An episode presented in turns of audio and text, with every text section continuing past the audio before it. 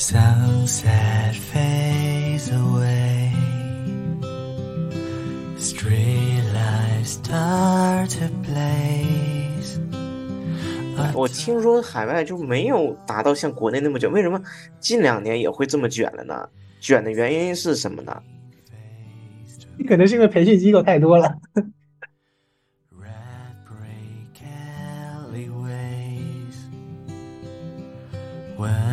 分歧肯定是免不了的，然后吵架肯定也是免不了的。那遇到分歧怎么办呢？是你先低头认个错吗？will replay, and I am far away. He said to me that one day. Hello，大家好，我是洪安，欢迎收听《奇思妙谈》，我们是一档围绕着身边人记录着奇思妙想的播客节目。今天的邀请呢是我一个朋友，他呢是做跨境电商的。当我看到他的资料的时候，我反问自己一个问题：同样的是九五后，为啥差距这么大？人家做跨境电商做到了年产值七位数，而且做到了百分之八十这样的一个利润，而我还在打工。所以呢，今天邀请西生来给我们带来他做电商的一个一个奇思妙想嘛。来，西生给大家打个招呼。啊，Hello Hello，呃，大家好，那个我是西生，然后我是一名呃创业者，然后我主要是做跨境电商方面的。啊，首先非常感谢红安的一个邀请，今天来参加奇思妙谈的一个呃线上播客。我自己嗯最开始主要是做线下的生意，然后是开了一家线下的物流公司，然后后来线下物流公司开了两三年吧，后来我就没做了。那我一开始就是转战转成线上的，转成线上之后，一开始先是做淘宝，但是做淘宝做了可能有半年多，但是没赚到钱啊，我记得很清楚，做了半年多，一共花了两万块钱，总共就出了两单，然后其中有一单最后那个人还给我退回来了，他是个学生，东西买回去拍照，拍完之后就给我退回来了，很凄惨。所以当时开局的时候，我觉得很悲催，我觉得啊，我我准备转型，但是好像转型了，好像就很失败。然后后面后来是阴差阳错啊，然后就走就做了那个跨境电商。那一开始做的是虾皮啊，虾皮主要是东南亚的这个市场。然后当然我们主要是主主要做的是台湾这个市场啊，像菲律宾、越南之类的我们没有做啊，因为我们重心主要都放在台湾这一块。然后后来虾皮做的有一定起色之后，那我们就从几个方面，一个是虾皮本身会增加一些店铺，同时也增加了别的平台的尝试，像呃 ETSY 这个平台，还有像独立站这一块，我然后中间也做过像 TikTok 之类的。那像我们现在重心主要是放在独立站这一块，然后虾皮是老业务，呃 ETSY 这个平台我们本身呃也是有在做的，然后。我们这个团队唯一跟大多数的跨境电商团队比较不太一样的一点，呃，我们的团队成员基本都是在线上的，然后其中其中应该百分之九十的人吧，我连他们的面都没见过，等于我们都是纯线上找的人，然后再纯在线上进行合作。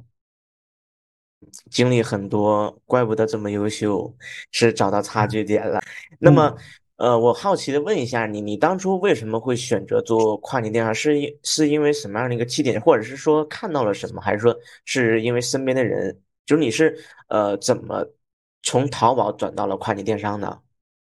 这个像我刚才说的，一开始做淘宝，但是做淘宝并不成功嘛。嗯，做淘宝的话，嗯、没有赚到钱。然后呢，刚才我有提到说，比较阴差阳错进这个行业，进这个行业其实。这个里面故事是比较有意思的，因为我本来是做线下生意，就是有家物流公司。那物流主要是做 B 端的，B 端的话是这样子。那我每个月月初嘛，我们的客户主要是一些工厂老板啊，因为我们跟工厂老板他们的货要呃呃运输到全国各地，那我们负责呃进行托运嘛。那我每个月初就要把上个月的对账单啊、给这些老板送过去，然后同时或者送发票过去。呃，说白了就是过就是过去收账嘛。呃，我记得很清楚，当时我们去到一家工厂的时候，诶，我是发现他们本身自己也有在做 C 端嘛，因为我发现他们楼上我去二楼，他们楼上有那种哎放着很多那种拍照的呀，就是很专业那种拍照设备。然后我就跟他们的那个呃负责人聊天，哎，我说你们也有在做线上吗？因为我说因为我自己当时正好在做淘宝嘛，我对这方面就比较感兴趣。我本来想说让他帮我指点两句，到底淘宝应该怎么做，是吧？我怎么做这我怎么做的这么辛苦？为什么人家做那么成功？对，人家。而且他正好，呃，那个后台也打开着嘛，我就看人家至少在那边打包在发货嘛，对吧？人家后台可能有几十单，OK，那我这个可能折腾两个月才来一单，是吧？所以这样找一下原因到底是什么？对，对，但是他其实并没有跟我讲太多，他只是说，嗯，你现在做淘宝其实已经太晚了啊，因为想想当时是几年前，可能应该是在三年前吧。三年前多，然后他跟我说：“你其实做淘宝已经太晚了。”然后他就说他有个朋友是在做虾皮，这个是一个东南亚电商。他说他他们最近出单出的挺多的。他说：“那你可以回去去试一试。”啊，他其实主要就跟我讲这么一点，他也没有讲太多啊。我脑子里只记住了这个名字。那那我回去之后我就去搜嘛，搜索之后，OK，他们有有个网站嘛，那他们也有也有一个呃商家入驻，其实当时还是比较简单的。用一个营业执照就可以入驻，那我就就就是这样子，呃，误打误撞就进来了。那他说了，那我就去做，因为，呃，整个过程还算得上是比较顺利。哎，你就提交一些营业执照，就跟注册国内差不多。提交之后，店铺下来，那因为早虾皮当时平台还稍微比较算早期，所以后台什么也不复杂。那你就想着，OK，产品拍一些传上去，然后唯一不一样的点是因为可能。一个平台在红利的早期的时候，其实真的是呃很容易呃出单的。我记得很很清楚，就是它的正反馈来的特别快，可能产品上架的第一周吧，我记得就出了单了，就出单了，而且是没有没开广告费，也没有做像呃刷单之类的动作，然后它就直接就自然出单。那这个东西比的话，跟淘宝比，那差距太大了，对吧？你就是我当时做我做淘宝是，你产品上架，你如果什么都不做。那不能不用想了，肯定是一个访客都没有的，什么东西都没有的。你必须得买什么那个投流嘛，对。对对对，你投广告啊，投流啊，或者是什么，他们说叫什么补单啊之类的，对吧？你得做一大堆事情，而且还不一定出单，还不一定出单啊。就因为这个契机去选择做跨境电商。想起淘宝，我记得三年前那个时候是无货源和。淘宝蓝海的尾声，那个时候就是我记得做淘宝蓝海那帮人，我真的操作特特别的复杂，就是补单呐、刷单呐，还有各种什么开那个什么那个投流，而且一年的产值，它的巅峰就是几百万，就是很难再做到更高了。然后跨境电商就是如你所说，就是所有的平台在混乱的时期，在初期的时候是最好赚到钱的，很容易给你正反馈。对，当你拿到正反馈，你就觉得哇。我又可以了，我又站起来了，就这种感觉。对，是的，是的，是的。那你现阶段是怎么样了呢？就是说，跨境电商还有在做吗？有啊，我现在其实，呃，主主业就是做跨境电商嘛，然后自己另外一部分精力就是做做个人 IP 吧。嗯，说个人 IP 其实就是写写跨境电商方面的呃文章嘛，然后发到公众号上面，因为。写东西嘛，也就是两个作用，一个是呃倒逼自己那个呃把这个知识巩固一下啊，第二方面就是因为我我我们团队都是以线上为主，同时在杭州的话，跨境电商的交流的圈子不是氛围不是特别浓厚，那就导致的呃我没有太多人可以交流，但是你如果通过输出的方式，那你就是向整个互联网去传播嘛，那就。会结交到很多很多的人，很多的朋友，啊，嗯，这种方式很不错，值得是学习的。呃，那么我再问个问题，就是说你当时真正做起来的时候，做跨境电商嘛，都需要一些什么样的成本呢？啊，这个可能是我运气比较好的地方吧。嗯，因为说说，OK，那我先讲个大概，比如说跨境电商。嗯，以现在来讲，我们可以说分为可以分为三呃三四个不同的方向。比如说最主流的方向是做亚马逊嘛，这个是时间最，这个是基本上做跨境电商的人都知道的。呃，要做跨境电商，一般人第一个想到的都是做亚马逊。第二个是过去三四年兴起的叫做独立站的模式，也就简单理解就是自己搭一个网站，然后来推广，把客户引到自己网站上去成交。然后第三个就是一些其他的一些平台，什么虾皮呀、速卖通啦，还有说什么呃拉扎达呀，还有像反正就是不同的国家一般都会有一些主流的电商平台，但是这些相对于那些大的平台，像。亚马逊啊，沃尔玛，他们相对来讲会比较小众一些。然后另外一个方向就是做 B to B 的啊，就是大多数的那些工厂或者是外贸人，他们主要是直接做做 B 端的客户。那他们就是通过一些各种渠道，哎，不管是通过网站还是通过领英等各种渠道去直接直接获客。然后刚才讲了这么几个方向之后。嗯，说回我自己，那我自己做跨境电商，呃，早期那因为没有人带，那只能说我的呃运气比较好。那我做虾皮，那做虾皮它的好处只是因为说，哎，一个是它平台比较早期，那比较早期的话，嗯，像我刚才说的，正反馈来的比较快，所以我并没有投入太多的钱，因为基本上我可能就投入了，比如说几千块钱，哎，你可能就是注册个公司。然后呢，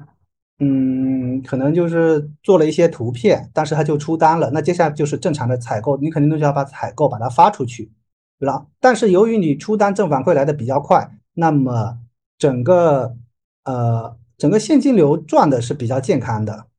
等于你有投入了，那这边就就有赚的钱又回来，那你赚的钱回来又再去投入，所以说你要说一共投了多少钱，其实早可能就是早期投了一些，但是其实早期投的并不多。啊，哇！我就感觉你是被上天的宠儿一样，就是能被选中呀，就真的很幸运。就是从刚开始的一个是早期入局，然后赚到钱之后就利滚利这样的一个形式。那你最开始开头说了说年产值达到七位数，并且这个产品达到利润率百分之八十，方便就是说跟我们解一些你跟这个产品的一些奇思妙想的一些故事吗？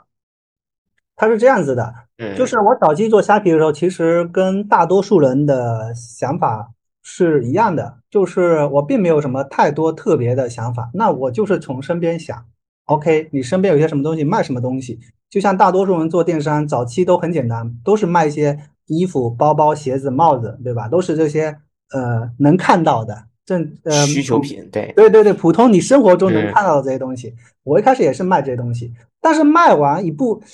卖出去了，出了一些单之后，你就会开始思考，因为，呃，虾皮它虾皮当时在早期其实还有一个名称叫做海外拼多多，就是说它的价格非常非常的低，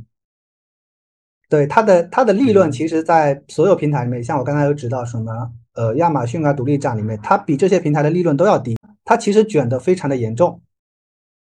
嗯，当我出了一些单之后，然后又因为我做的是这些普通产品，那么很明显的一点就是。其实并不怎么赚钱，就是它的流水也许挺不错的，呃，就是比如说，哎，你今天赚了两三千，但是你一盘，哎，好像你的利润其实全刨掉之后，可能就只有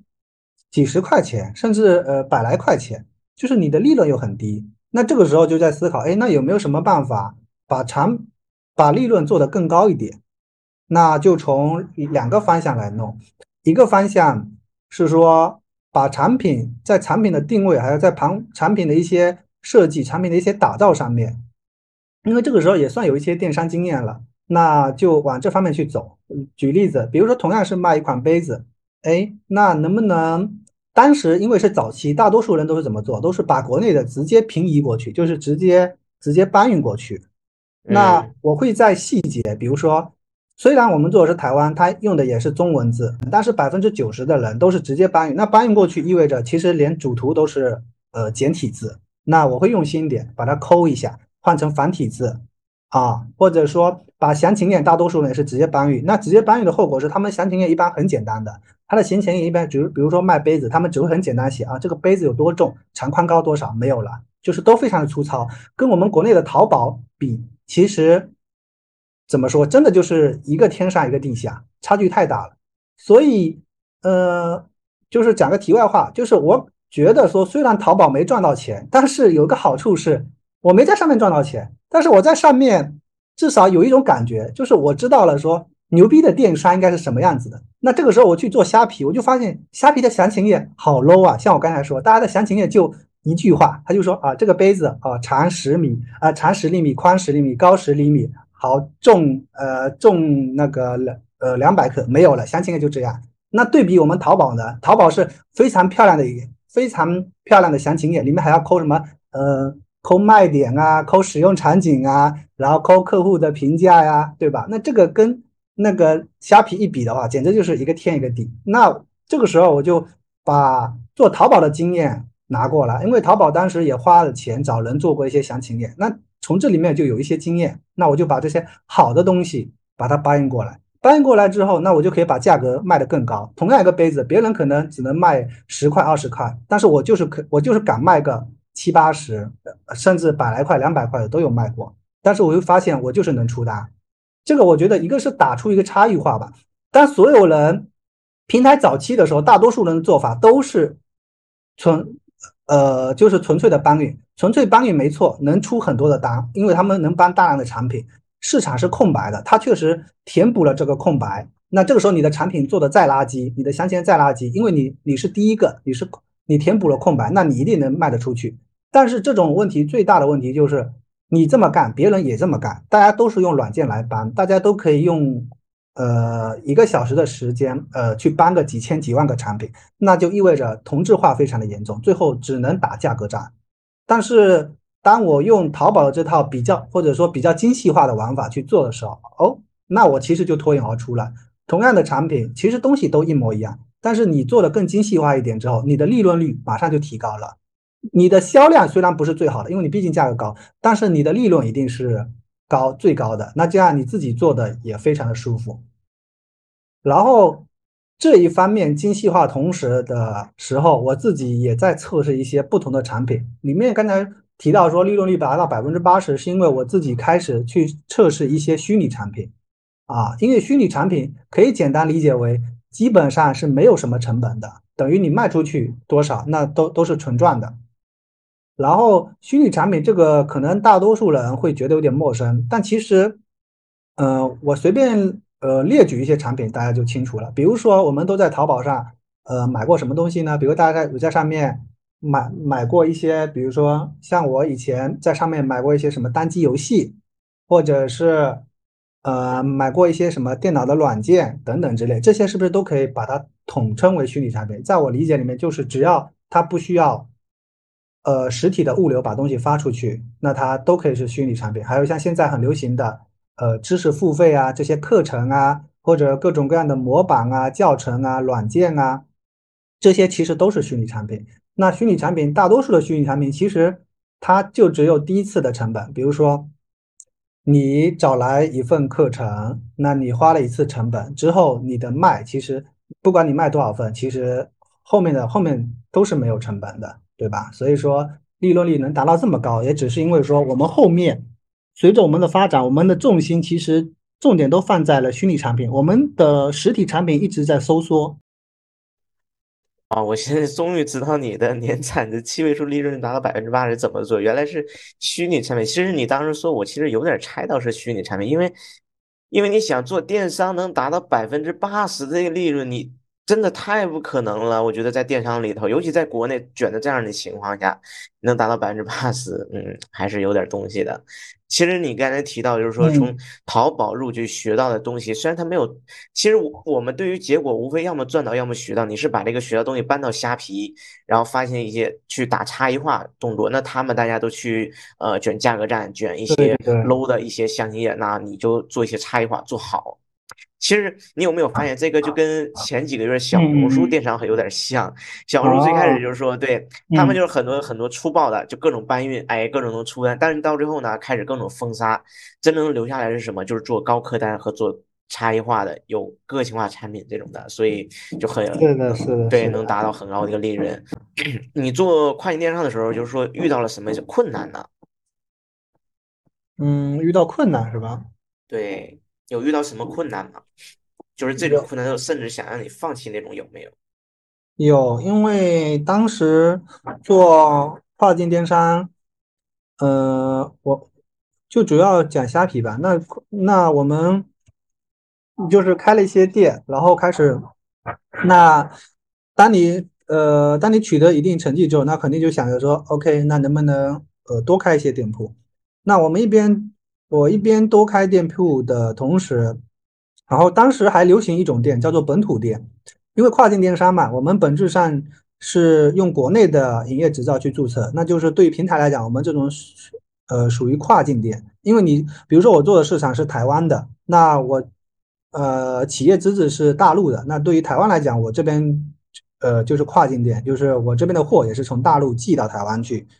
然后，但是在台湾，他们台湾当地人也是可以直接开直接开出店的，那他们就叫做本土店。那他们是从当地直接，比如说，哎，比如说我从台湾的台北发到台南，那所以说，呃。从这个描述里面就能感受到，其实本土店是要比跨境店要好得多，对客户的体验也是一样。客户看到本土店，他会更有信任感。第二，客户看到这种呃本土店，同时平台也会给本土店更多的一个流量扶持。所以说，当我做起来之后，OK，那我就我们就想着，哎，那我们也也要开一些本土店。但本土店我们自己肯定是没法开的，因为它需要本地的一些资质。那就。当时平台，当时这个市场上有很多在卖，呃，在卖这种本土店，那我们就找，也是找服务商去买了一些本土店拿来测试。那这个时候，其实我们早期开始做这些东西的时候，跟我做跨境店是同样的打法。OK，那我做产品，那我用精细化，那我用这一套方法，其实在早期的时候做的非常的舒服，就是我的单量虽然不多，但是利润又很高，而且自己做也比较轻松。因为你单量不多，那你售后售前什么，呃，也都要事情什么，呃，都要少很多。但是最大的问题就在于，当我的业绩做得越来越好的时候，后来这个店就直接被分掉了啊。然后原因的话，就是因为这些店的资质是是不合格的，也就是说，我们不知道这些服务商是哪里拿到了这些资质去开出了这些店，然后把这些店呃卖给了我们。那我们最后这些店就因为呃虾皮。的分供的提高，然后这些店就就全部被分掉了，所以这个东西给我一个很大影响，就是让我感觉，啊，那你做的事情就会就让会觉得很挫败，因为当你把一个产品做起来，或者把个店铺做起来的时候，哎，你有很多的评价，很多的单量，而且在在我们的一个细分类目里面，其实你可能就是一个头部，呃，就是一个头部的卖家，那这样做做的是很舒服的，但是突然一分。OK，你你你什么东西都没有了，你又得重新去积累。但是重新去积累，那我当时 OK 又买了一些呃相对好一些的店，但是其实后面做了半年，这个店呃又被封杀了。所以在早期的时候，其实市场其实是很混乱的，就是非常的鱼龙混杂。我们在里面也交了非常多的学费啊，你这些东西不懂啊，那你一开始肯定也会被别人给忽悠，被人给骗。啊，他们说这个东西 OK 的呀，很稳的，这个是怎么样？这资质是很很很很合规的。但是你开开开 OK OK，你运营个半年，咔，这个店被封了，对吧？那就说明他们就是呃欺骗了你。这中间，所以说这个东西在做的过程中，我觉得最大教训就是这样子。当你对一个东西不了解，因为很简单，我我确实没法判断它的资质到底 O 不 OK，确实只能靠它的呃靠服务商的嘴巴来说。那我确实没法判断，那就意味着这其实，在早期的时候我就应该知道，这就是一个地雷，它迟早会爆炸的，只是说不知道什么时候什么时候爆炸而已。那这个时候其实多延伸一点，就像做亚马逊的，呃，那些卖家，大家都知道，前两年做亚马逊的时候，有大量的卖家的店铺都被封掉了，他们的原因倒不是因为资质不合规，都是因为呃很多人刷单。然后亚马逊跟国内平台不一样，它对刷单抓的非常的严格。所以说，他前期没算，但是后来风控一直提高的时候，他就开始全部秋后算账，把那些刷单店铺基本上全部被封了。所以当时有大量的亚马逊呃店铺的卖家全部被封掉了。那这些东西结合起来，对我自己的一个启发，其实就是，当你在做一件，哎，不管是你的资质不清楚，或者是你在做一件平台不让你做的事情，对吧？你在跟平台对抗的时候，自己心里一定一定要有数啊，因为可能。每个人在早期的时候都以为说啊，我就是天选之子，对我这么做一定就是 OK 的。别人只是因为什么技术不好啊，哪里有问题呀，就是没办法。但其实随着后面我做的平台多了，我中间折腾过一些别别的平台，经验多了你就知道，很多东西只是因为平台的风控没升级，抖音啊、小红书啊、视频号，不管是社交媒体还是电商平台，所有的平台他们他们的一个逻辑一定是早期风控很松，因为它需要大量的人来来来填补这个市场，不管是内容还是服务还是产品，而随着它一直发展，它一定会把风控越来越升级，因为它要收缩那个收缩那个入场的。口子要把门槛提高，因为这样才能实现良币驱逐劣币。所以说，从这个事情发展规律角度来想的话，其实整个事情就很明朗了。只是说，当我们作为入局者的时候，哎，我会很有侥幸心理，觉得啊，没事的，我会做的稳一点。嗯，我我这些操作做的比别人要好，OK，那我应该会没事的。但是随着风控提高，你会发现这种。中就是只要你在做跟平台对抗的事情，那或早只是早跟晚的事情，你一定会受到惩罚。那这个就是我最大的呃一个经验教训。那这个事情过去之后，给我最大的一个经验教训，其实就是你做了对抗的事情，心里就要有数。那你要有数，你就要想清楚，如果最差的情况你能不能接受？如果因为你做了对抗的事情。店铺都被封了，账号被封了，你能不能接受？好，你能接受，那你继续做，你自己控制好风险投入。如果你不能接受，那你要不要做点别的事情？或者说你要不要多拿几个篮子，对吧？你不要把鸡蛋都放在这个篮子里面。那可能给我最大的一个启发就在于呃这个点了。哇，真的太精彩了！哎。你刚才提到一个点，我觉得跟我去年挺像的。去年也做了一年电商嘛，算是就是各种钻平台的漏洞啊，不遵守平台规则啊，什么无人直播呀，这个那个，反正全干了一遍。但是我发现都活不久，都秋后算账，都最后给你整的贼难受，就很难受。所以我觉得，如果你想长期做的，还是要遵守平台的规则，才能去做强做大。是的，是的，是的，这个东西真的都是怎么说？特别是呃。普通人去创业的话，因为我们基于侥幸心，再加上我们都追求短平快嘛，肯定是想要去呃去各种钻漏洞的，但是最终肯定是要付出代价的。对，能捞到快钱还是好，如果捞不到就很难受了。对对对，是的。那那你刚才提到，就是说有做过多个平台的经验，那我比较好奇两个点，就是首先从呃 TikTok 吧，因为我看最近 TikTok 就是比较火，就是好像是一个风口。你对于它的理解和以及你正在做的一些事情呢？呃，TikTok 大家都知道，它就是抖音的海外版嘛。然后大家都知道这个平台这两年发展的非常的红火啊，它基本上席卷了呃海外的各大国家，因为在海外的话。海外的社交媒体在早期基本上就可以简单来讲就几个，也就比如说 Facebook，也就脸书，然后是呃 Ins，然后像 Twitter，然后基本上就就这四呃三家可能是最有代表性的。然后 TikTok 的短视频形式出来之后，OK 就直接席卷，那就跟我们国内一样。那我们早期就只有微信啊、小红书这些，呃，后来抖音、快手出来之后，哦，这种短视频的形式也让我们。觉得哦，这个东西里面，呃，让消费者来讲，这个东西特别好玩，让每个创业者就从里面发现了很多的商机。那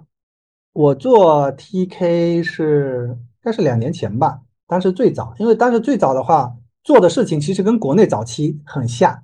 我发现每个平台的早期，大家基本上走的路子都差不多，就是 TK 早期跟国内抖音很像，做的事情就很简单，也就是搬运剪辑啊，那搬运。就是从国内把各种东西搬运过来，但是搬运到后期一样道理，搬运到后期你就会涉及到一个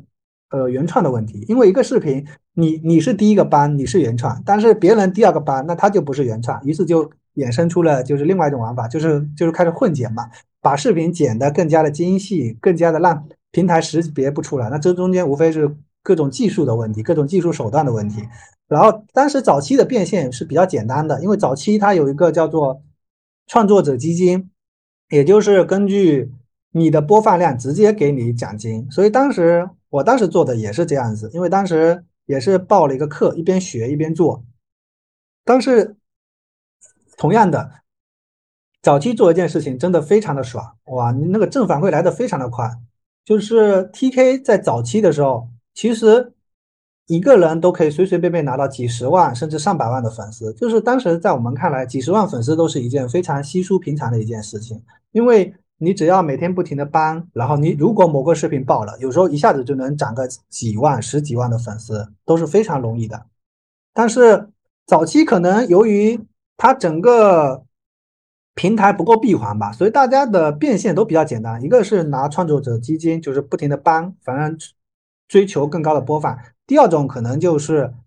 在上面挂一些链接吧，把客户导到自己的网站上，也也就是独立站上面。然后去让客户去买东西啊，比如说，呃，就有点像国内的抖音带货。OK，你拍一些什么东西，拍那个好物的视频，只是抖音的话是在，可能是在抖音商城内直接进行下单成交。然后 TK 早期是要自己在在站外再弄一个网站，把客户引流到其他的平台去，然后去成交。当然，这两年发展下来的话，现在 TK 已经越来越完善了，它站内也开始有那个小黄车。啊，就类似抖音商城一样，客户可以直接在 TK 上下单买东西，然后就整个流程比较丝滑。所以这两年是越来越多的人开始入局做这个呃 TK 直接的直接的带货。然后今年或者说今年下半年最火的是 TK 的美区小店。这个我 TK 也就两年前做过一阵，我我们现在对 TK 只是。单纯的做视频来引流啊，所以说短视频带货这方面我并不是很清楚，所以我就简单说一下自己了解到的，就是今年下半年比较火的是 TK 的美区小店，也就是在美呃 TK 因为是在国外铺嘛，那国外它有不同不同的那个呃国家，那大我们都知道海外的话，如果除了中国之外，除了中国，那海外的消费力最大的其实就是美国市场。这个是没有之一的。一个美国市场，基本上你如果以全球的消费力来讲的话，把中国除外之后，美国基本上就可以一个国家就可以占据半壁江山。所以说，一般做跨境商或者做外贸，美国是绝对绕不开的。所以今年下半年，TK 才开始上线了美区的那边的，就是小黄车，也就是客户可以直接在 TK 上面直接下单付款。那这个对客户的体验来讲是非常丝滑的。所以客户就更愿意在上面买东西，所以就大量的人去开 TK 的小店，啊，这是今年下半年很流行的，然后很多人去做。但是下半年也出现了一些问题，就是早期大家货都是从国内发到美国去，那这中间至少要七到十四天，也就至少是是要一到两周的时间。但是因为美国那边政策可能比较严格吧，随着它政策的门槛的一些提高之后，它现在开始。不允许这种方式了，就是你开了店，但你的货是从中国发，因为你这样子物流的方式、物流的履约时间太长了，客户的体验太差了。平台现在开始监管这些事情，所以说导致那些从国内发货的商家基本上都做不下去了。现在美区小店基本上能做的、做得好的，全都是把货你要么囤到海外仓，也就是直接把货囤到美国本土，要么你本身就在美国本土这边，呃。有那个货物，然后由当地直接发，这样的话，你的那个履约的时效就非常的快，因为你当地发当地可能就是两到三天，不需要经过海上这么一段时间。所以 TK 今年最大的机会就在这里。不过这个其实哈，我跟很多跟一些做 TK 的大佬聊过之后，他们也说，其实现在 TK 对普通人来讲其实不是很合适了，因为这个 TK 小店虽然机会很大，但是其实门槛太高了。像我刚才说的，你要把东西囤到海外，其实这个资金压力啊、风险什么，其实是非常高的，所以普通人并不适合。我们在做是什么？我们在做其实就是一件很简单的事情，就跟国内很像。我们只是说，哎，自己做视频，在 TK 上进行，呃，在 TK 上进行一个引流的行为啊。OK，我发视频啊，客户看，那我如果呃这个视频爆了，有很多人关注我，那我可能可以通过我的链接把客户导到我的。导到我的网站上去，或者导到我的其他的那个私域平台上去。我们的做法是比较简单，我们只是单纯的把 TK 当做一个内容平台，就是当做一个引流的一个渠道而已。我们并不是说啊，TK 就是就是我的全部，我的那个引流啊，我的变现啊，我的整个闭环都在 TK 上实现啊。这个可能是我们的选择，所以我们并没有做做小店这个方向。还是你比较聪明，因为你可能有多过多的经验吧。可能最开始的平台红利期呢，都是最容易去赚到钱的地方。我因为我之前听过老华的一个视频，就是老华嘛，之前做贸外贸的嘛，他说过一个一个就是说创业的机会，就是所说的，就是平在平台的混乱时期，或者在初期它混动的时候，它绝对有机会。如果普通人抓住，绝对能赚到一波钱。然后你就是占着这样的一个机会。那刚才是说聊到你是通过短视频去引流，那你现在是正在做独立站相关的事情是吗？对我，我们的重心会放在这方面。呃，独立站我也听说，就是也很流行。聊一聊你和独立站的一些故事，或者说呃运营模式以及你的心得，或者说你与独立站有什么奇思妙想这样的一个想法吗？我先介绍独立站这个模式。嗯，独立站这个模式其实跟大多数平台呃完全不一样。我可以先做一个类比，比如说我们在国内做电商，哎，你在淘宝。在京东、拼多多，甚至是什么小红书、抖音，你没发现我们本质上都是在去入驻一个平台，我们都是通过某一个平台上面来成交，就是就像是我们在菜市场里面开了一个摊，呃呃，开了一个小摊，对吧？就是我们是在这个大平台里面拿流量，在这个平台里面直接成交。那独立站的不一样的地方就在于，它有点相当于你自己开了一个菜市场。之前我是在菜菜市场里面开一个摊位。现在我是我是自己直接开一个菜市场，所以自己直接开个菜市场的好处是什么？好处是你完全可控这个菜市场，我想怎么装修，我想卖什么东西，我想要哪里去拉客户都可以。如果我在菜市场里面卖东西，那有可能菜市场会给我规定啊，你这个摊位只能卖鱼，还有你这个摊位每天得交多少租金，还有你这个每天得几点过来，几点下去，就是说白有很多规则。那我如果我自己开一家，那说说直白就是我想怎么弄都可以，这个只呃全凭我自己的能力或者全凭我自己的喜好。但是它一样不是只有好处就没有缺点。我们在菜市场里面开个摊位的好处是什么？我不需要去操心客户，因为比如说呃，比如说我们去农贸市场，哎，我们要买菜，我就知道去农贸市场。那所有买菜的人都知道去农贸市场，那我在里面。呃，卖鱼，那么所有要买鱼的人自然会来到我的摊位，我不用操心去哪里找客户。但是你要自己开一家菜菜市场，那最大的问题来了，你没有客户，你得自己去宣传，得自己去拉客户。所以这就是独立站这种模式最大的问题，它就是你自己搭一个网站，你想怎么弄就怎么弄，但是它是没有客户的，一个客户都没有，你所有客户你都要自己去想办法。哎，你得去哪里把客户拉过来？你去得去哪里通过？各种渠引流渠道把客户引进来，在独立站这种模式的早期，一样的，它也是有一个红利期的。它的红利期主要是来自于流量平台的红利，就是独立站早期流量最大的来源其实就两个，一个是 Facebook，一个是谷歌。那像 Facebook，我们可以简单的理解为就跟国内的微信一个道理，或者跟微信 QQ 差不多，就也就理解为，比如说我在呃微信上。直接投广告，客户点了广告之后会直接跳转到我的网站上去。那客户如果要买这个东西，他是不是就下单购买？呃，然后我就收到订单，同时我就收呃收到了钱。所以在早期的时候，呃，Facebook 上面的流量是很便宜的，所以有大量的人就是走独立站模式。OK，建个网站在 Facebook 上投广告，因为流量比较便宜，你拉了很多客户进来。同样的，那也可以在谷歌上。那谷歌就类似于国内的百度搜索引擎。那我们知道，在百度上搜东西，那个前面几个一般都是广告。那在谷歌也是一个道理。你在谷歌上投广告啊，客户搜什么东西啊？你客户比如在搜一个男士保温杯，好，客户跳出的第一个其实是一个广告，对吧？他点进我的广告，OK，跳讲进入到我的网站，哎，他觉得我的保温杯做的很不错，他下单购买啊，就是这样一个模式。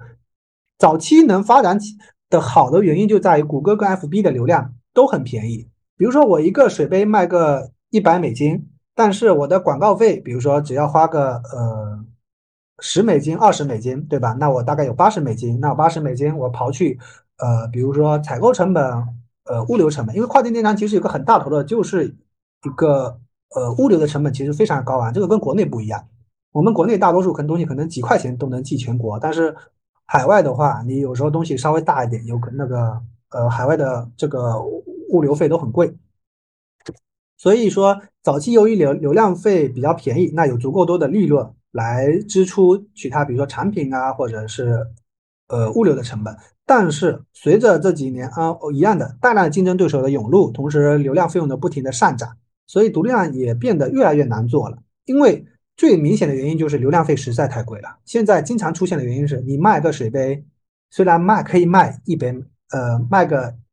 呃百八十美金，但是有可能你的流量费也要这么高，那就意味着你可能基本没什么流量了。所以接下来做独立站的，同样它不适合一个普通或者说新手小白进入的一个行业，因为它已经比竞争很激烈了，而且成本也上升，所以它对于各种呃你的那个引流的能力啦，或者是选品的理解啊的要求就更高了。因为你的东西如果卖的越普通，那流量费一定是恐怖到吓人，对，就是意味着你的 ROI 一定是打不正的。所以，那我们自己做独立站，现在其实成绩也非常的一般，因为，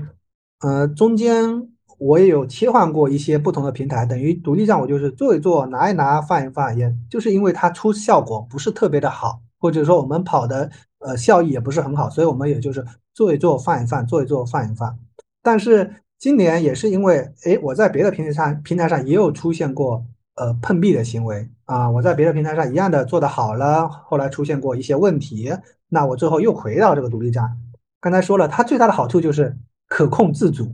嗯，你开个菜市场，你想怎么弄就怎么弄，对吧？你永远基本上你不可能出现被分店的情况下，因为因为这个菜市场就是你自己开的。你基本上没没有人能能够去制约你，但是由于对运营能力、对各种流量的要求越来越高，所以说，呃，我们自己现在是一直在在在不停的优化每个细节吧，比如说，呃，各个渠道怎么引流，怎么样把成本降得更低一点，嗯，然后。同样的，独立站我们自己的那个选呃选品啊，什么东西的，那我们也会继承之前在别的平台上我们的一些经验，那我们这时候就可以直接把它直接把它移植过来，呃，然后这个就是我们独立站的一个大概情况。啊，没想到国内也那么卷，就感觉。呃，跟那什么，跟那个就是国内一样，就是也是抖音一样，就是需要各种投流。我听说海外就没有达到像国内那么卷，为什么近两年也会这么卷了呢？卷的原因是什么呢？可能是因为培训机构太多了。啊，我明白了，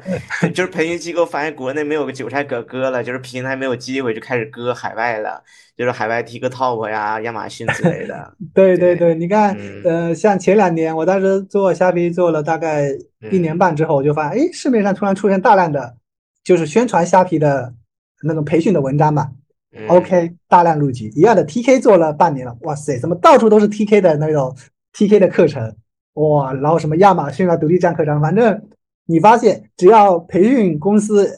一入局下场。对，我们这么说吧，做生意啊赚钱一般就两种方式，一种是信息差，另外一种是比如说你独特的一个呃运营能力。但大多数人都靠信息差，那信息差被这些培训公司直接抹平了之后，你就发现钱很难赚了，因为大家都冲进去了，大家都冲进去。那就很简单了，你卖十块，我卖九块，他就卖八块，他就卖七块，最后大家终于一起把价格维持在一个既吃不饱饭，但是也饿不死的一个情况下，这个不就是一个商业的最终定律吗？大家最后赚的都是社会给我们的一份工资而已。哎，说的好听是创业者，其实不就是社会给到你的一个呃管理的工资而已，对吧？你来卖这个东西，那大概你也就只能拿五个点、十个点的利润。天呐，真的是，我觉我觉得。靠信息差赚钱还是挺香的，它只不过就是一波而已。呃，之前听说过一句话，就是对于普通人的窗口会越来越缩减，因为像抖音啊、TikTok 这样的出现，就把很多人的信息都出现抹平了，就是信息差会越来越的透明化，所以就很难，以及做知识付费投培训都也会很难。未来的呃知识付费方向都是往技能方向或者是情绪价值这种有服务性质的方向去走了。对，是。那再聊回跨境电商。呃，我记得跨境电商是不是发货很麻烦？我记得我有个朋友，他做亚马逊，就是发货贼麻烦，先搁国内去，呃，去选品，然后做品，然后发到国外仓，然后才能去卖。我这个过程真的很难。那你们当时就是有遇到过这样的问题吗？嗯，这个是这样子的哈，不同的平台再加上每个人选择不同的模式，呃，我可以简单的列举一些，比如说最常规的，嗯，就以做亚做亚马逊为。呃，为这个例子来讲好了，亚马逊其实你可以理解跟国内做淘宝没什么区别。那客户可以在上面，你你上传了一个，你一开始很简单，你上传一个产品啊，我把一个水杯的，我我现在就讲的简单一点，把个水杯的啊，把这个水杯的照片传上去，啊，写上详情，OK，呃，出单了，对吧？有人下单了，那最简单方式就是我们在国内找一家物流公司，这种现在市面上非常的成熟，有大量的这种国际的物流公司，特别多，多到你数不过来。然后你找一家，然后你就跟他说我要把这个东西寄到美国，对吧？他肯定会有美呃客户的地址，那我把地址发给他，其实就跟我们寄就是呃三通一达没有任何区别，它唯一的区别只是说这个呃运输的过程比较长，或者是需要的资料更详细一点，没有任何区别。然后呢，之所以你刚才会讲到那些点，那是因为亚马逊有一个不同的运营模式，它这个模式有点类似于我们国内的京东。我们做淘宝，我们知道我们客户下单了，OK，我才把货发给客户。但是如果有做过京东的商家就知道，京东是可以把货囤到京东的仓库里面去，也就一一般都是那种比较大的品牌卖家。哎，比如说我是那个顾家家居，对吧？那我们现在出了一款新沙发，那这个沙发一上架，我可能就要立刻发个。千百套的沙发，同时因为京东在全国有不同的仓库，我可能要发到不同的四五个仓库，每个仓库发个两百套，等于这个产品刚上架，我就得立刻把这个东西先生产个呃呃千把来套，然后发到不同的仓库去，那我一下子一个成本就上来了。但是呢，好处是在于。客户下单之后，你什么都不用管，因为京东会自动把你的东西从仓库里拉出去，然后把这个东西发给客户，等于你不需要去操心发货的东西，会由京东全部给你提供。但一样的，你付出的，呃，付出的代价就是京东要收你仓储费，对吧？他要收你这个，呃，发货的这些操作的费用。所以这只是一个呃商业模式的一个区别而已。然后你刚才提到说，嗯，为什么有的还要自己去定制产品？这个就在于说，呃，看自己想做什么样的模式吧。我们大多数人刚开始，不管你做什么平台，我们大多数做的情况都是把已有东西拿上去卖，就像做一个信息差而已啦。比如说，哎，我发现同样一个水杯，哎，拼多多上上怎么只要九块九？哎，淘宝上怎么要卖个三十块钱？那我就把拼多多的这个产品拿到淘宝上去上架，等淘宝上出单了，我就去拼多多上。呃，下单对吧？把这个东西呃发给客户，那我这个就可以直接赚差价。但这种就是就类似于信息差而已啦。你就是把一个东西已经生产出来东西已经有的东西拿去销售，那这个东西最大问题是在于成本比较低，但是竞争对手也能很容易跟上。有人发现，哎，这个水杯竟然有这么多。销量，然后一查，哎，成本这么低，竞争对手也可以很轻易的跟上，那我们的利润一下子就没了。还是那个道理，就是我信息差一下就被抹平了，然后我可能很快就就发现又赚不到钱了。所以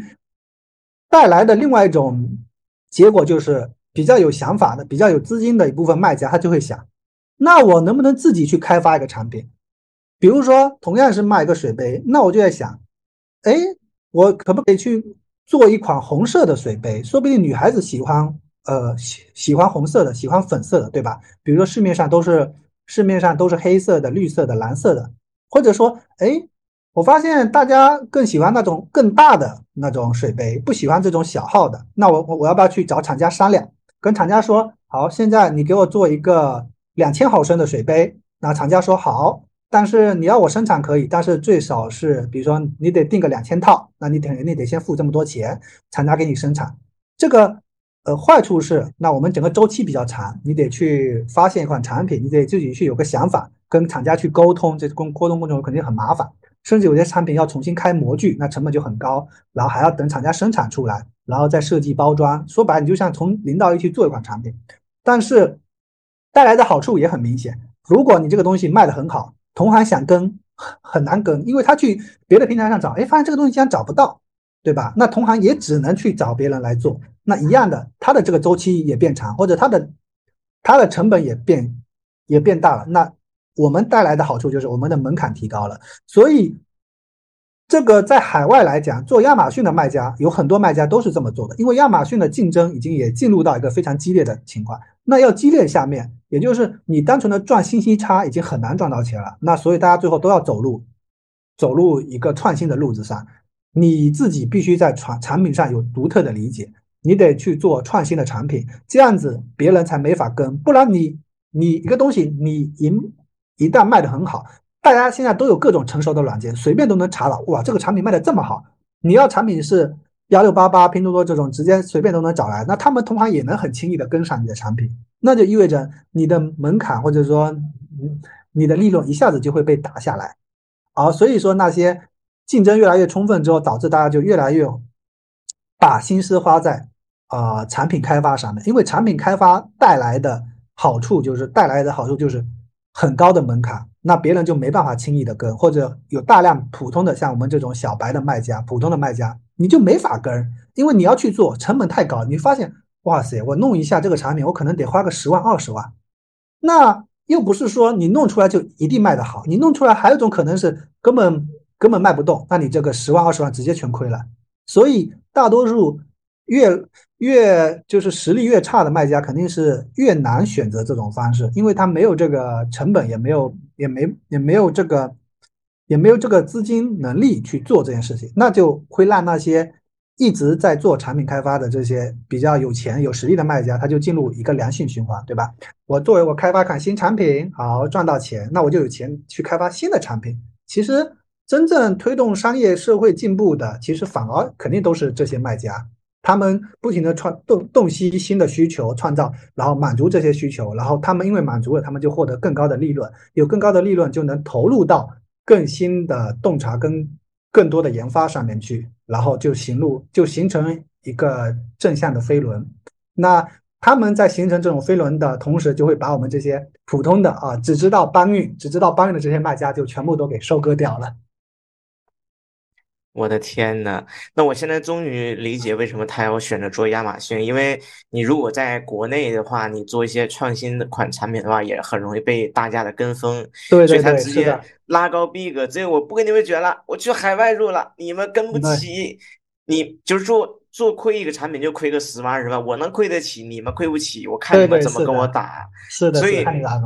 对，所以说，嗯、海外相对于国内来说，还是虽然国内呃国外也很卷，但是相对于国内来说是好一些的。对，对，而且他们嗯海外的消费者对这些品牌的认知，还有对这些原呃原创的东西的这种，还有他们的那个付费意识哈，确实，因为他们的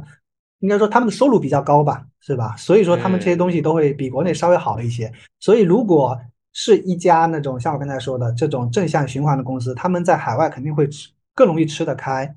啊。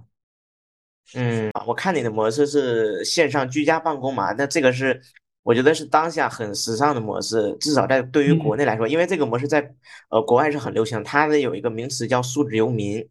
那你嗯，刚才。有提到百分之九十的员工都在线上办公，甚至你都没有见到他们。就是你是当初怎么想到这个模式，而且就是你跟他有什么奇思妙想的一些故事呢？其实我我的员工都是线上的，只是说我刚才是说有百分之九十的我连他们长什么样我都不知道而已。然后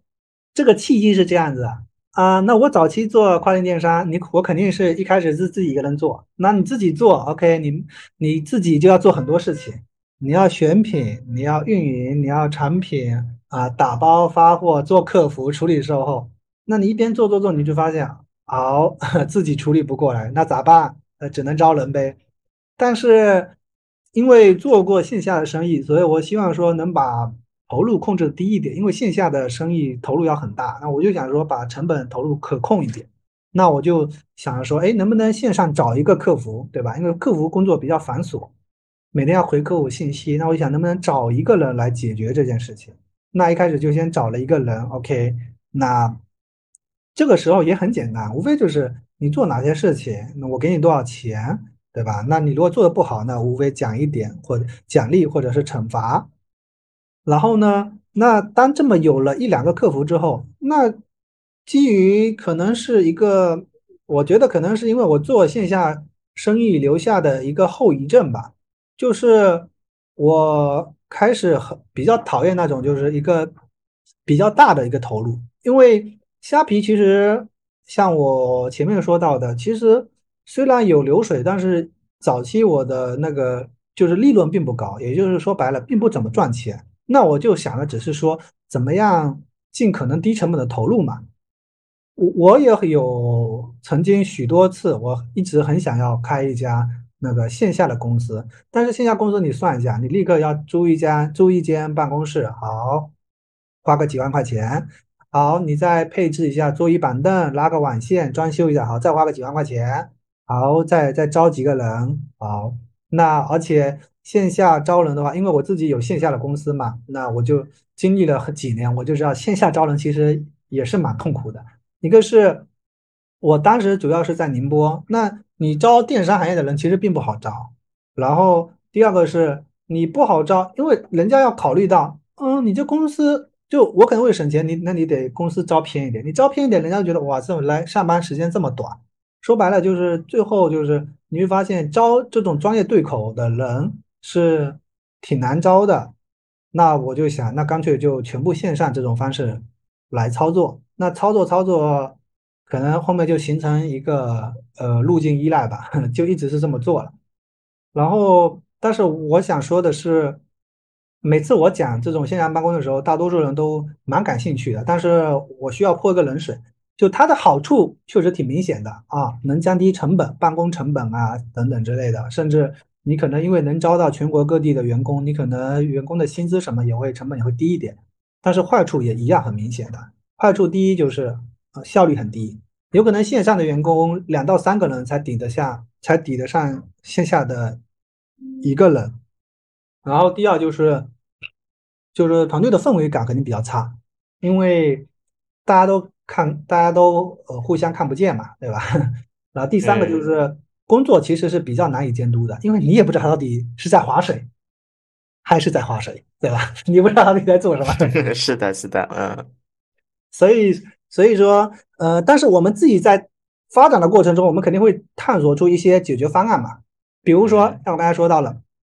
那你要怎么解决？比如说，最最直观的就是，如果员工在划水怎么办？是吧？就是这些方。那我们会根据不同的岗位，哎，比如说客服这种岗位，其实要划水比较难，因为很简单嘛。啊，我们给他设一些。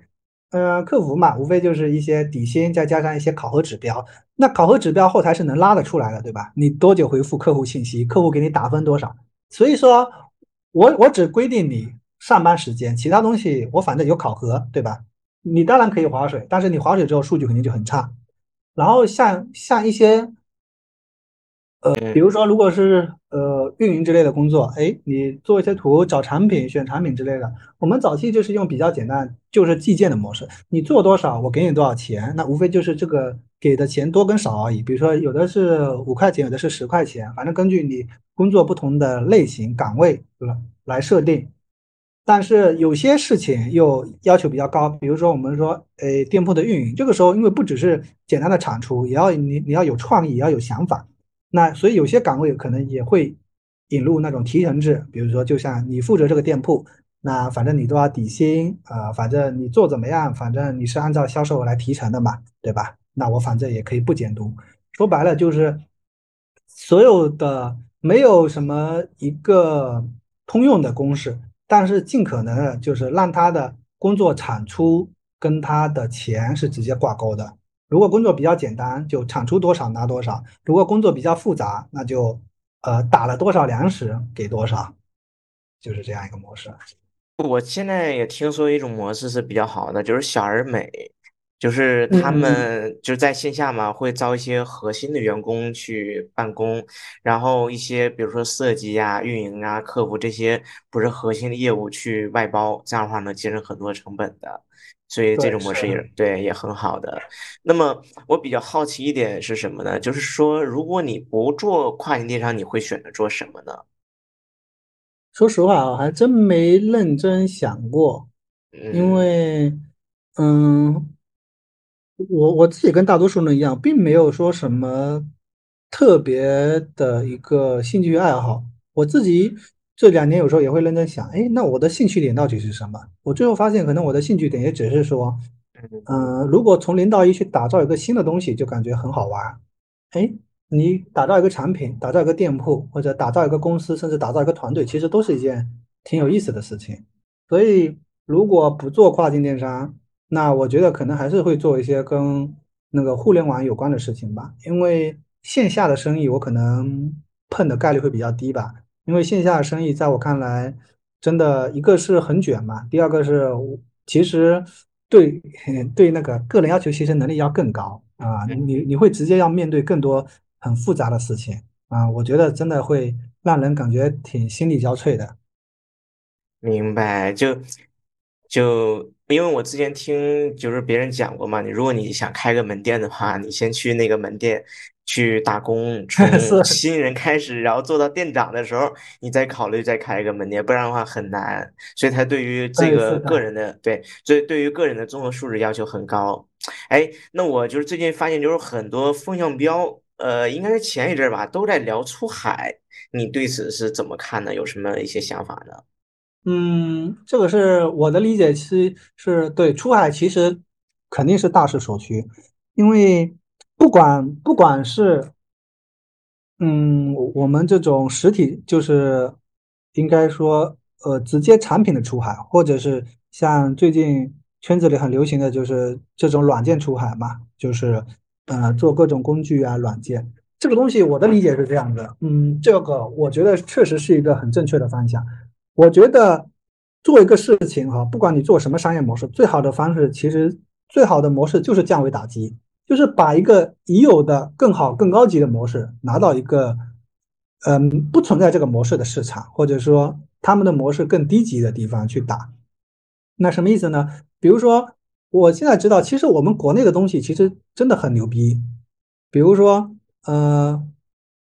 最大家。最常知的，哎，比如说这种呃呃智能手机，或者是像现在新呃新能源汽车，其实这些东西我自己平时关注我就知道，其实我们国内做的真的很厉害，其实做的特别好。特别好的同时是我们做的好，同时又能做到物美价廉。其实说就是我的判断是，如果没有这么多什么所谓的政策原因，其实我们的这些什么智能手机啊、新能源车早就可以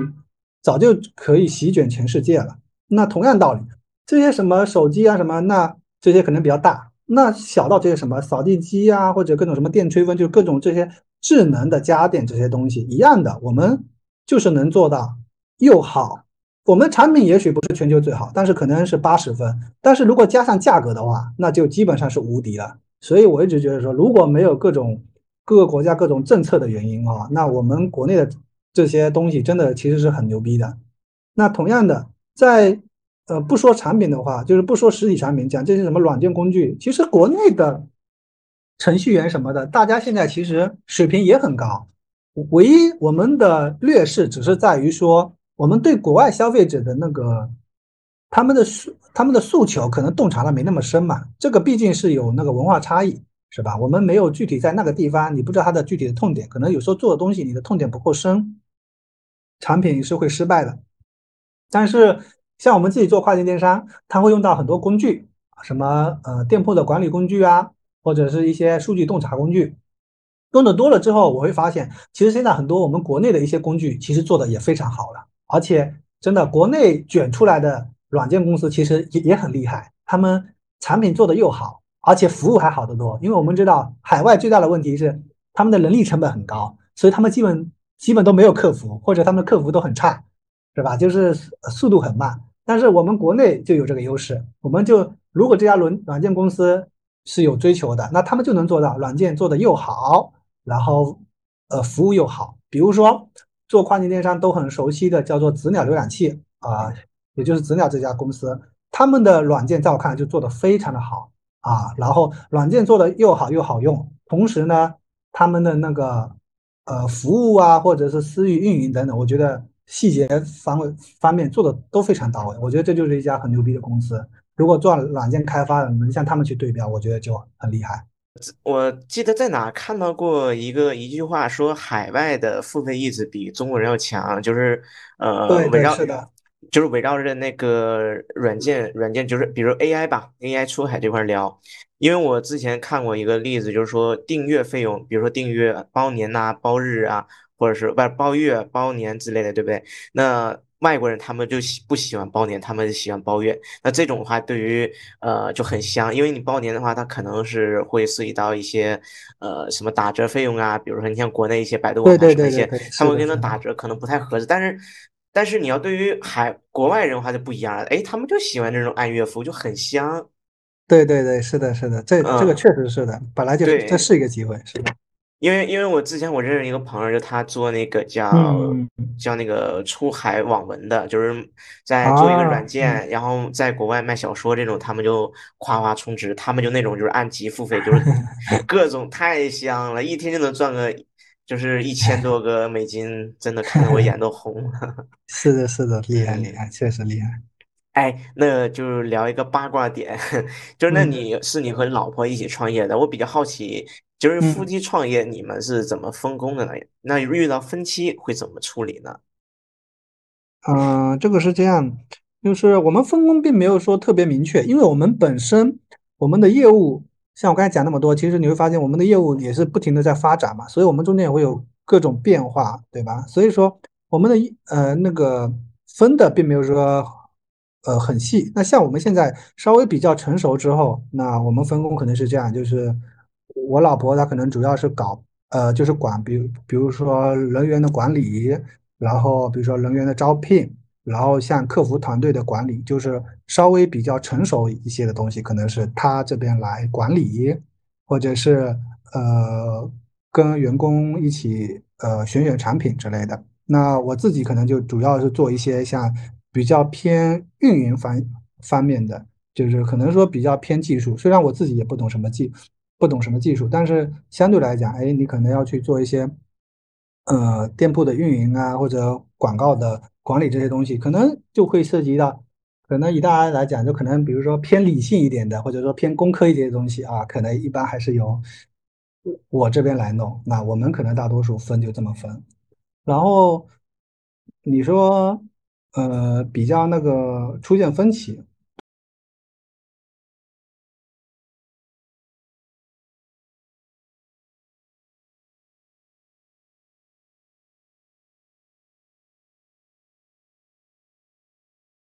因为我有时候也一直讲说，我这个人很喜欢什么东西，就是你用道理来把我说服啊，那我会觉得，呃，就是非常舒服。就是嗯我并不觉得自己每次都要赢，而且我现在其实反而很觉很喜欢那种，就是觉得讲到后面我发现我输了，其实反而也是一种挺享受的过程。但是你应该是用道理把我说服的，而不嗯，是那个通过情绪啊。当然了。这个说是这么说嘛，那你知道了，这个夫妻之间肯定也难免的，所以说。所以现在，所以现在学聪明了，嗯，有竞争的，有有不是有分歧的话，反正呃自己可能先不要有那么大的一个那么大的一一个胜绪负欲吧，对，啊啊，或者情绪，欲，嗯。对，先听先听他讲吧，你就是现在应该说结婚久了，人反正就是至少学聪明点，反正嗯，至少让对方表达完，你去听他的情绪，把他的情绪听完，你发现哎，他的气也消了一大半。完了，这样再讲下去都要扯到那个呃夫妻关系怎么处理。你最开始讲你现在最近也在做个人 IP，做自媒体，那你是因为什么样的一个契机导致你去做这方面的东西呢？嗯，早期的想法是比较简单的，只是嗯呃，早期有人鼓励嘛，那就想着说自己当时有有一点什么经验就拿出来分享。然后你写了一篇文章之后，哎，你发现哎是有很多人认可，然后这个时候，嗯，一一个正反馈的一个循环就开始嘛。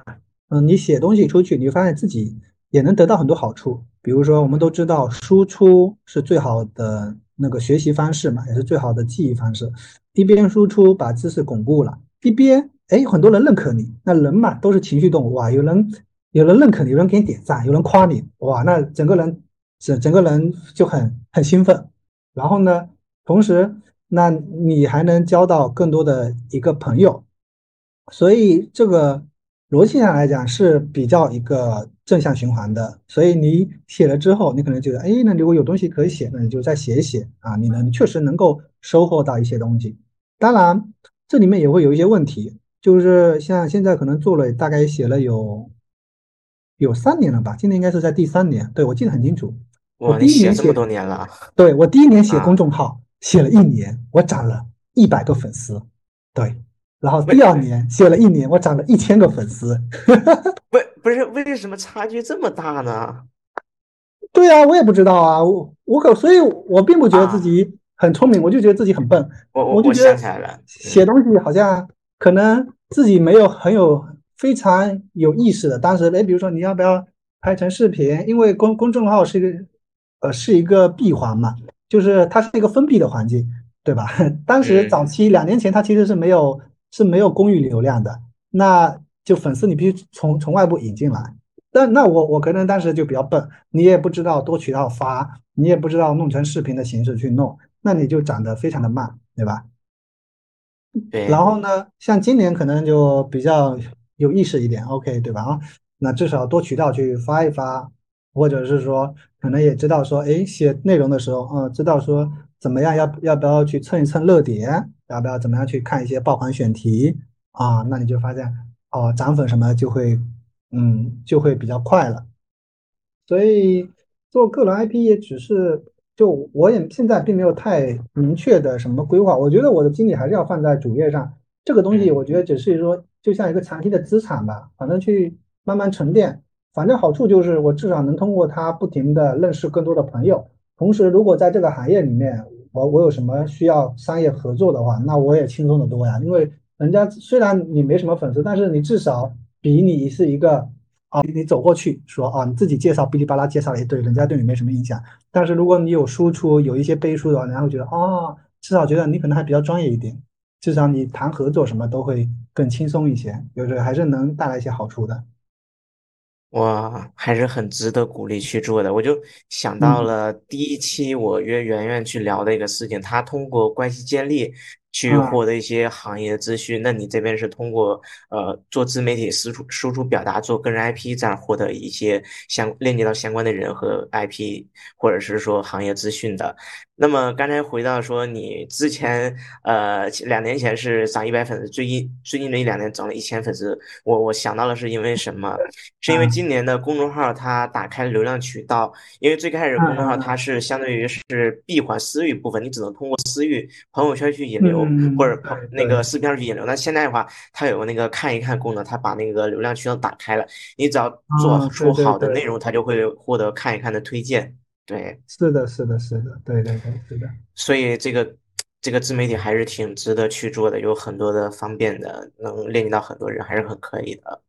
嗯，那么。在最后呢，你对于呃想，因为跨境电商确实最近两年比较火嘛，那你针对于想入行做呃跨境电商的新人，或者说做出海的一些业务相关的新人，有什么建议吗？嗯，这个我其实有单独写过一篇文章，就是我当时有写过一篇文章说，呃，新手想做跨境电商最好是怎么怎么去做。那我的建议其实是这样的，就是如果。你是一个普通人，那我这里的普通怎么定义呢？就是一，你没有电商方面的经验，就是那你更没有什么跨境电商方面经验。第二，你没有这方面的需求，是什么意思呢？比如说，你爸爸是开工厂的，对吧？然后你们呃需要做外贸，需要把东西卖出去，就是你没有这方面经验，也没有这方面的需求，那么其实我并不建议来做跨境电商，因为它的一个红利期已经过了，也就意味着不管你做任何平台吧。虽然很多平台我也不是很了解，但是从那些主流上上来讲，都已经不是特别好做了。然后这个是第一点，就是竞争加剧，也就是门槛也提高了，也就意味着你入场的话，成本不管是学习成本还是资金投入成本都要变高很多。同时，第二点，我们大多数人其实想法都很简单，我只是想多赚点钱，对吧？那多赚点钱，为什么一定要盯着跨境电商呢？像。嗯，大家最流今年最流行不都是做小红书吗？所以我觉得普通人，呃，入局哈，其实如果你只是想法只是想赚点钱，其实我建议就是先先交一些学费。那去哪里交学费嘛？就是去找一些低成本的地方交学费。不管你是要做视频号、做小红书、做抖音都可以。只是我觉得说，因为大多数人去做一个新的东西，其实前期肯定是失败率。呃，肯定是失失败的，虽然难听，但是是事实，就是失败的概率要高得多。那你既然一定要失败，但失败的好处是我能获得经验。那我唯一要控制是什么？就是成本的投入。我既然要失败，要里面学学到经验，那我最好能少亏一点钱。所以我觉得还不如从国内开始。国内当然你要做国内的同时，有一个好建议就是你一定要找个圈子啊，这个非常的重要。我自己做电商早期的时候，根本没旁边没有人，没有人交流，也没有人说，嗯，没有人聊，所有东西都是自己摸索，你会浪费掉特别多的时间。所以这里我要再说一下，就是加一个圈子其实非常非常重要，能让你省掉很多很多的弯路。你想想，有有时候你在研究一个问题啊，研究半天，有可能人家别人一篇文章你就直接解决了，你在那边琢磨了两天，其实你找到文章两分钟就解决了，那能省下多少时间成本呀？是，对吧？时间也是个成本。是的。所以，所以最后就总结成一句话：如果普通人只是想赚点小钱，我建议从国内入手，然后重点是一要控制好成本的投入。二不要借钱，三失败的概率肯定是更高的，但失败没什么可怕的，因为你能获得更多的经验。每个人都是从失败里面得来的，因为看书是学不到东西的，因为看到了我们是记不住的。一个东西只有我们做了啊，失败了，碰了一鼻子灰，这个道理我们才记得住啊。所以说必然是会失败的，但失败是很有意义的。那怎么减少失败的概率，或者说怎么呃减少一个？金钱的浪费，那最好的方式就是一定要加入一个圈子啊，比如说加入生财有术，是的，这种非常优质的社群，好处是获得很多资讯，也有很多的呃资源，同时你东这些东西看的多了，就算没赚到钱，你会发现别人竟然很难割你的韭菜了，因为你发现他们割韭菜的东西，在这个圈子里面竟然都能找得到。哇，真的很好的一个建议。我觉得人就是环境的产物，一定要找到就是做相关的人，然后去链接他或者看到相关的东西，就是所谓的圈子嘛，破局先破圈嘛。对，是的，是的。哇，真的牺牲给我们带来很多跨境电商的奇思妙想，让我们增长了很多认识和见解，还有认知。反正我是自己是收获很大的，所以最 后感谢牺牲，感谢，谢谢。感谢感谢感谢红安的邀请，然后今天能分享这些东西，也希望说对大家有帮助。